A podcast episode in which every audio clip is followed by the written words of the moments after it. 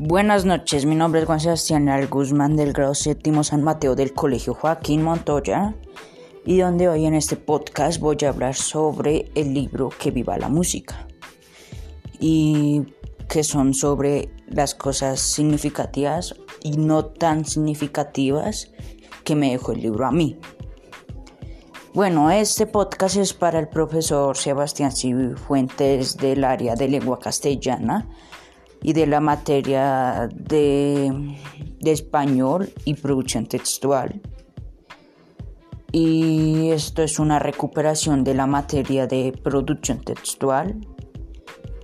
Y bueno, primero voy a hablar sobre eh, un pequeño resumen autónomo. Este podcast va a ser autónomo, no como el anterior que hizo un poco de plagio. Digo un poco porque o sea, leí un poco del libro, pero no todo. Y bueno, ahora sí este es autónomo, este sí empecé a leer el libro un poco más, ya como estamos en semana de recuperaciones y ya ahí entiendo un poco el libro. Y entonces este podcast es autónomo y primero voy a hablar rápido sobre el resumen, un pequeño resumen del libro que viva la música.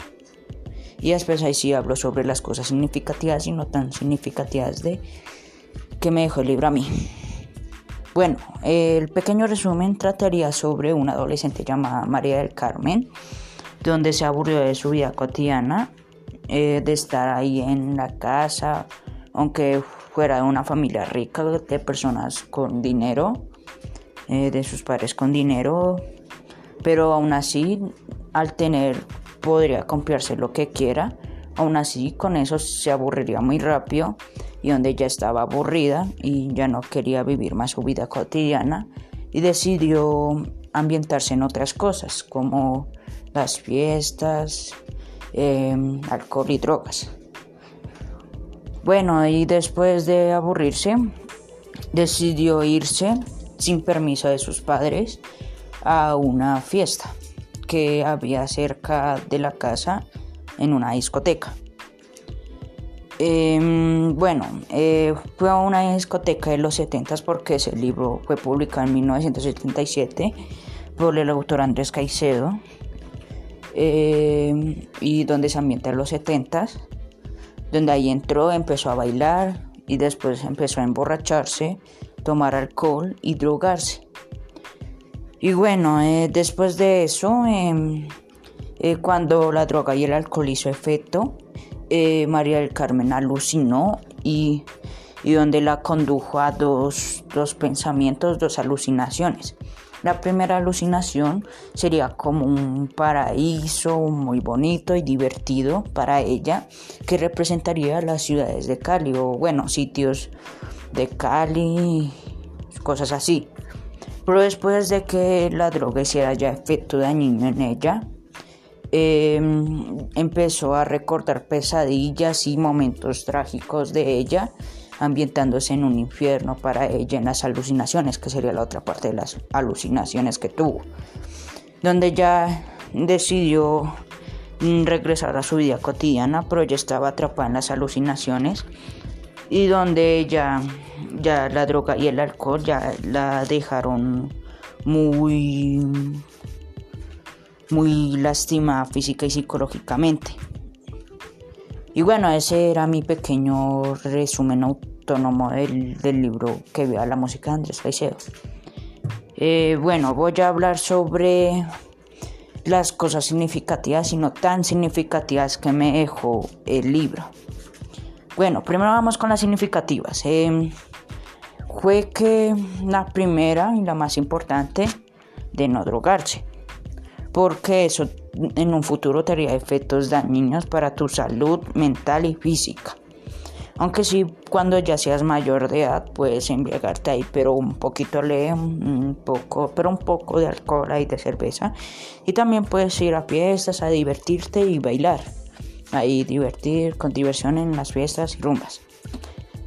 Y bueno, em, eh, también otra cosa significativa que me dejó es que nunca recibas cosas de extraños, desconocidos, porque pueden darte cosas y si las inquieres o las tocas o algo así, te pueden también dañar la salud mental y física. Bueno, cosas así.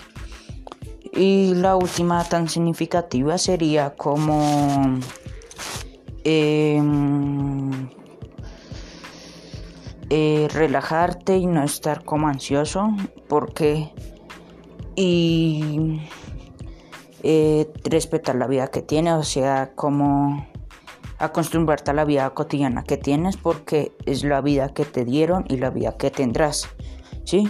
Y y no puedes cambiarla y si la cambias a, otra vida, mm, o sea, otro tipo de costumbres que posiblemente sean buenos pero también malos, eh, alterarían tu, tu salud y también tu vida mm, cotidiana donde vives.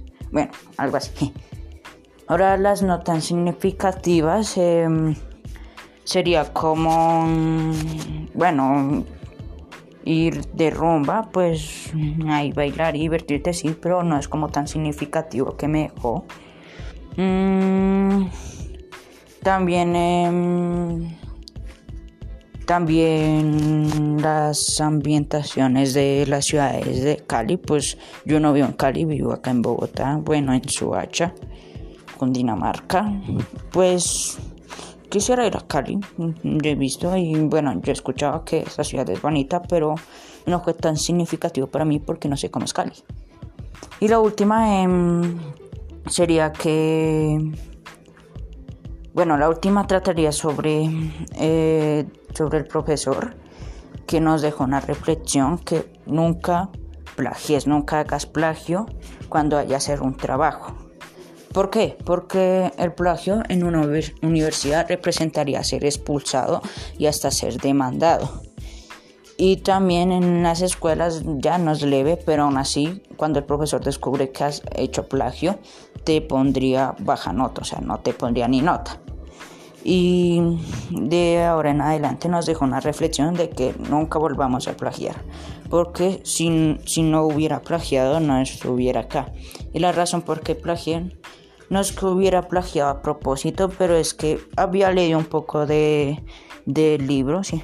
Mm, no es mentira, en serio leí un poco del libro, pero como estaba ocupado, tenía tareas o cosas así, em, cuando tenía tiempo libre leía un poco del libro y pues no me alcanzó el tiempo y por eso eh, fui a Wikipedia y cogí una parte de, de la historia de Andrés Caseo y del libro.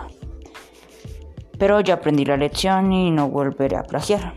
Y listo, eh, soy Juan Sebastián Guzmán del grado séptimo San Mateo del Colegio Joaquín Montoya. Gracias por escuchar.